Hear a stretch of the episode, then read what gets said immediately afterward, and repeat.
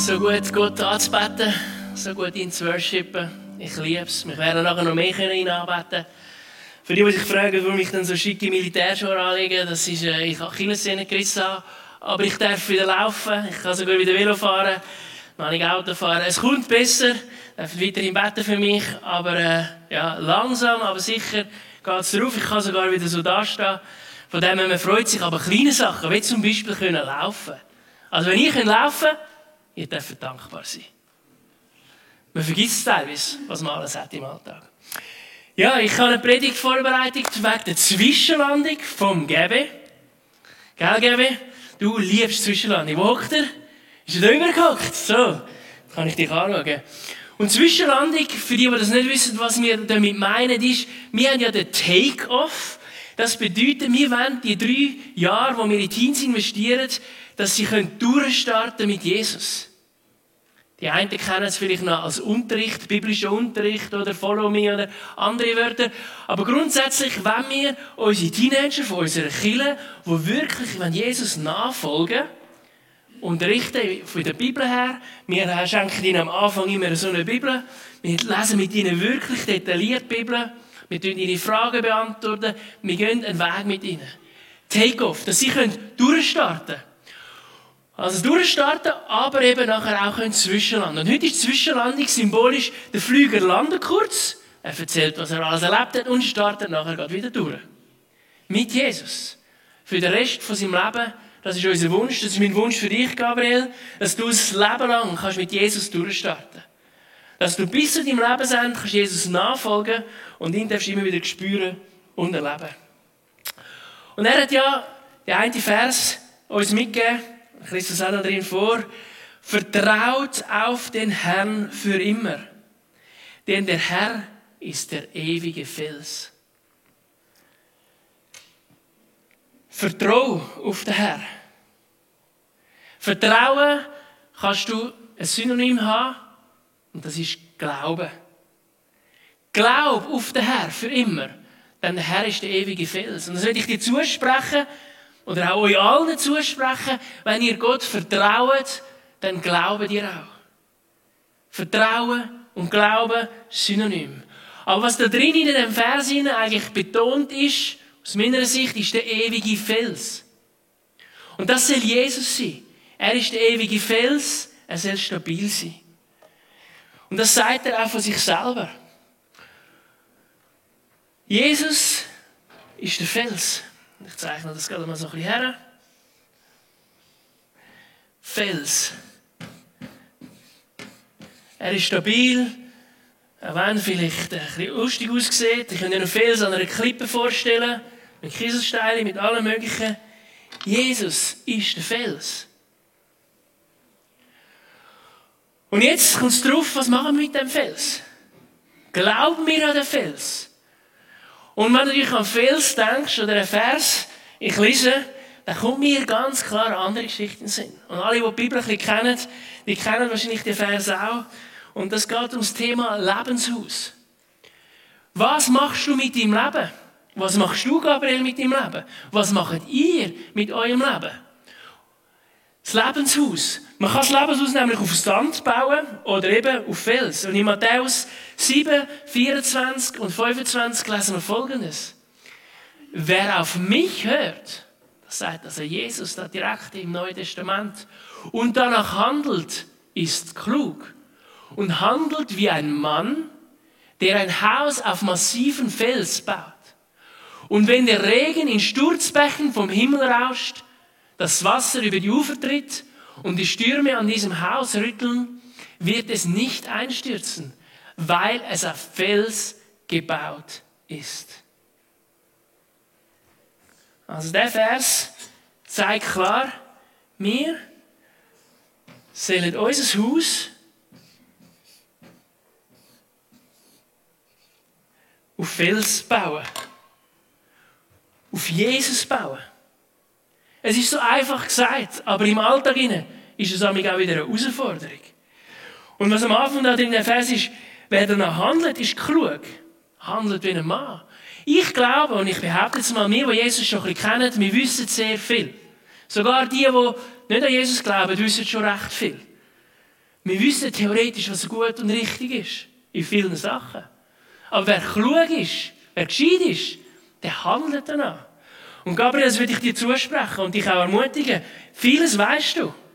Ich glaube, es bist bei dir nicht am Wissen, wie bei uns anderen auch nicht. Aber es geht darum, dass du danach handelst. Im Alltag, in den Entscheidungen vom Leben, die richtigen Entscheidungen zu treffen. Und ich darf dir zusprechen, und allen anderen auch, die Jesus glauben. Hey, du hast den Heiligen Geist in dir drin, der dir hilft, der Geist von der Weisheit, die Entscheidungen auch gut zu treffen und auch umzusetzen. Das wäre Walk your talk auf Englisch. Was du redest, sollst du auch leben. Und das wünsche ich dir. Du bist einer, der gesprächig ist, ich auch. Und unsere Herausforderung ist, dass wir unseren Wörtern auch Taten folgen lassen. Und das würde ich hier ermutigen. Red darüber, aber setze es auch vor allem um. Der, der es umsetzt, der ist clever. Der baut sein Haus auf dem Fels. Und das sind unsere täglichen Entscheidungen. Und ich habe gefunden, ich bringe euch, wenn es ums Lebenshaus geht, noch eine Geschichte mit. Eine Geschichte, sozusagen, aus dem Wohnzimmer vom Lebenshaus. Eine Geschichte, die erfunden ist, aber die eine tiefe Botschaft dahinter hat. Eine Geschichte vom Fritz. Der Fritz hat, ist Eigentümer von einem Haus. Und eines Tages klopft es an der Tür, tak, tak. Und der Fritz geht zur Haustür her, macht die Türen auf, staunt, vorne dran steht der Teufel und er sagt, oh nein, wo die Tür zu machen, zack, der Teufel kommt rein und hat einen riesen Kampf mit dem Fritz. Fritz wird besiegt und irgendwann geht der Teufel wieder aus dem Haus raus. Und der Fritz, nein, das gibt's doch gar nicht. Ja. Er macht wieder die Haustür zu, geht schlafen. Am nächsten Tag klopft es wieder an der Tür. Knock, knock. Und er sagt, oh, oh, wer, wer ist jetzt das? Dann geht er zur Tür, macht die Tür ein ganzes Spältchen auf da steht Jesus vorne dran. Sagt, hey, darf ich zu dir reinkommen? Darf ich in dein Leben reinkommen? Und dann sagt Fritz, ja, ich brauche dich. Und lass Jesus sein. Und er sagt, ja, wo darf ich denn sein? Und dann sagt der Fritz, ja, du darfst ins Gästezimmer gehen. Ich tue dir alles einrichten. Komm rein, geh in mein Gästezimmer, bis mein Gast, bis in meinem Lebenshaus. Okay, Fritz geht schlafen. Er schlaft wunderbar schon mal am ersten Tag. Nächsten Tag klopft es wieder. Knock, knock. Der Fritz überlegt, okay, was mache ich jetzt? Ja gut, er geht zur Tür, macht den Spalt ein klein auf von der Tür und dann steht der Teufel wieder vorne dran. Zack! Hebt den Fuß in die Tür und kämpft mit dem Fritz, einen riesen Kampf.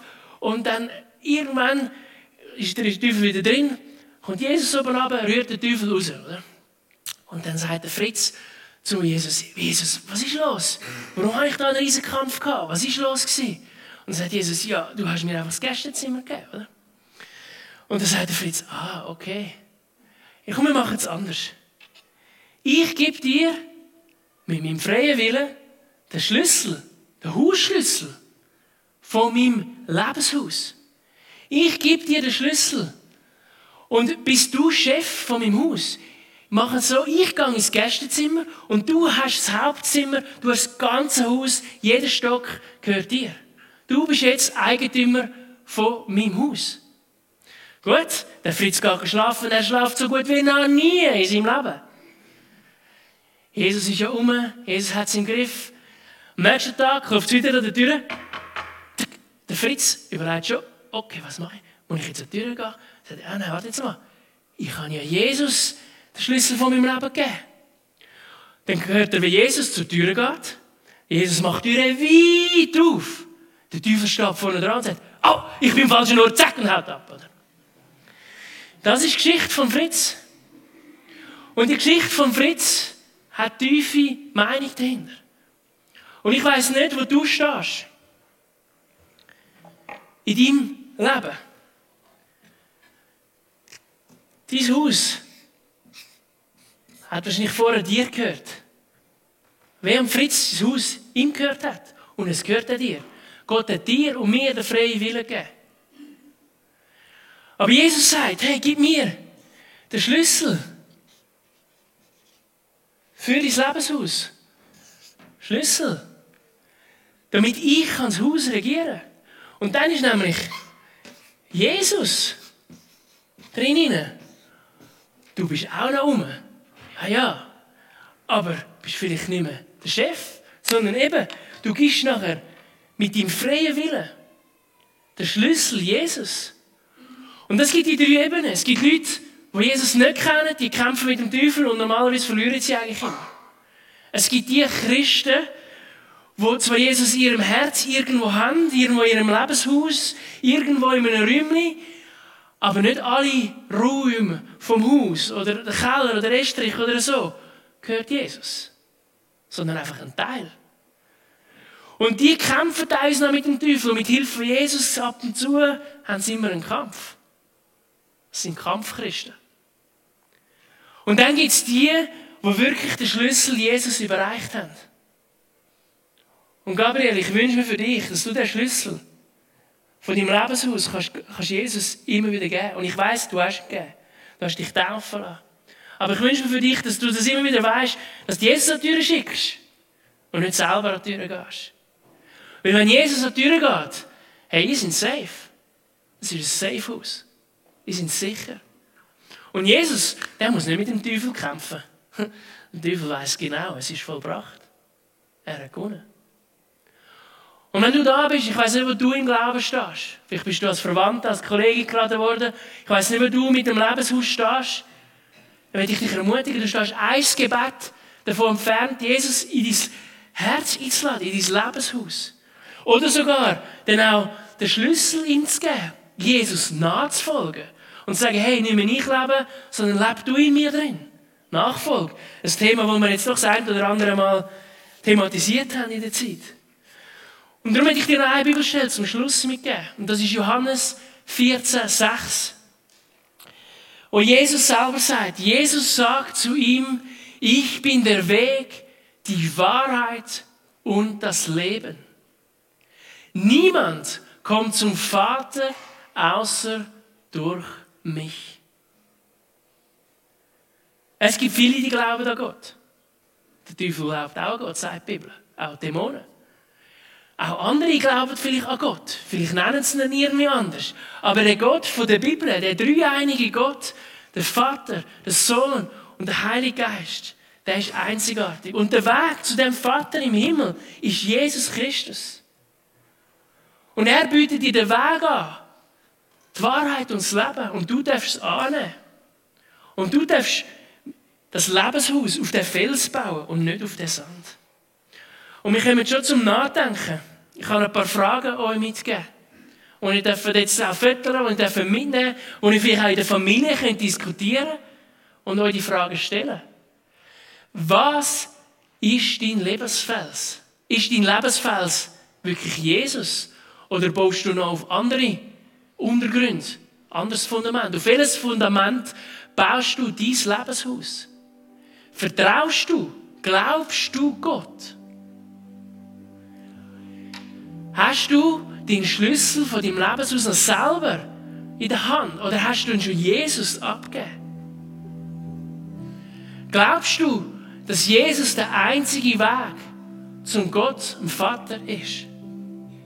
Vertraust du da Gott, dem Vater? Und ich will für jeden rein beten, aber auch nochmal besonders für den Gabriel. Und du darfst mitbeten an diesem Ort. Vielleicht klopft Gott bei dir auch an, dein Herz. Und sagt, hey, ich will in dein Herz hineinkommen. Ich will in dein Leben bestimmen. Dann ist heute dein Tag. Du darfst das mitbeten. Wenn du nachher ein Gespräch willst, darfst du gerne auf mich zukommen oder jemand, der dich eingeladen hat. Und wir reden gerne mit dir darüber reden. Und auch mit dir zusammen beten. Ja, Jesus, ich danke dir für den Gabriel. Ich danke dir, dass er zu dir steht, dass er dich bezeugt. Und ich segne dich, Gabriel, dass du wirklich Jesus nachfolgen kannst, dein Leben lang. Dass du dein Lebenshaus, den Fels Jesus weiter kannst bauen Dass du den Schlüssel, deinen freien Willen, immer wieder an Jesus gibst und sagst, regier du in mir drin, dass du jeden Lebensraum, jedes von deinem Lebenshaus kannst Jesus abgeben, immer wieder neu. Jeden Bereich. Und dass du auch dort Gnade und Gunst und Freiheit darfst erleben drin. Weil Jesus für dich an der Haustür kämpft. Für dich kämpft. In deinem Alltag, in deiner Lehre. In deinem Erwachsenwerden. In diesem Prozess vom Leben. Und ich segne dich mit Weisheit bei allen Entscheidungen im Namen Jesus. Und ich bete für all die, die dich, Jesus, noch nicht kennen, die vielleicht das erste Mal die Predigt hören oder da sind. Ich bitte dich, dass du ihre Herzen klopfst und sie berührst. Und ich danke dir, Jesus, dass du Liebe bist, Freiheit bist.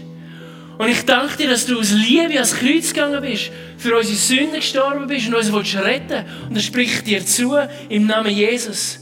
Der Gott Vater liebt dich und will dich mit in die Ewigkeit nehmen. Und ich spreche dir zu, dass du darfst glauben, dass Jesus der Weg, die Wahrheit und das Leben ist. Und ich bitte dich für all die, die schon selber Jesus nachfolgen. Ich, ich segne euch im Namen vom Vater immer mit Weisheit in euren Lebensentscheidungen. Dass ihr gute, alltägliche, kluge, gescheite Entscheidungen treffen dürft, indem ihr Jesus nachfolgt.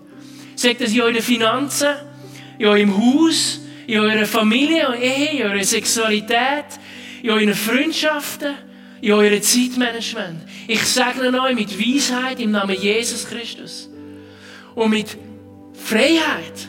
Weil durch Jesus haben wir Freiheit. Dass ihr auf dem Weg Jesus Christus könnt laufen und der Heilige Geist euch führen Danke, Vater im Himmel. Liebst du uns, liebst du mich und kommst du mit uns Tag für Tag. Amen.